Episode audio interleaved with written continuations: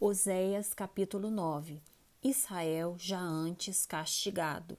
Não te alegres, ó Israel, não exultes como os povos, porque com prostituir-te abandonaste o teu Deus.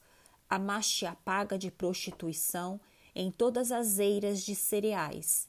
A eira e o lagar não os manterão, e o vinho novo lhes faltará na terra do Senhor não permanecerão, mas Efraim tornará ao Egito e na Assíria comerá coisa imunda.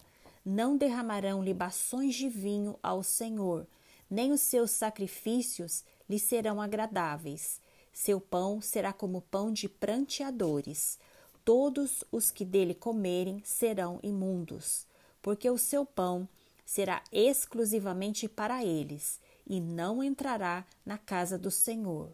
Que fareis vós no dia da solenidade e no dia da festa do Senhor? Porque eis que eles se foram por causa da destruição, mas o Egito o ceifará, Mênfis o sepultará, as preciosidades da sua prata, as urtigas as possuirão, espinhos crescerão nas suas moradas, Chegaram os dias do castigo, chegaram os dias da retribuição. Israel o saberá. O seu profeta é um insensato, o homem de espírito é um louco, por causa da abundância da tua iniquidade, ó Israel, e o muito do teu ódio. O profeta é sentinela contra Efraim, ao lado de meu Deus, laço do passarinheiro em todos os seus caminhos, e inimizade na casa do seu Deus. Muito profundamente se corromperam, como nos dias de Gibeá. O Senhor se lembrará das suas injustiças e castigará os pecados deles.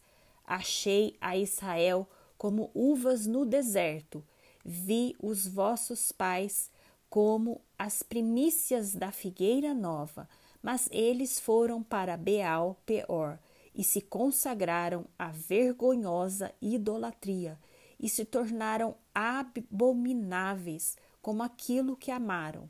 Quanto a Efraim, a sua glória voará como ave. Não haverá nascimento, nem gravidez, nem concepção. Ainda que venham a criar seus filhos, eu os privarei deles, para que não fique nenhum homem. Ai deles, quando deles me apartar.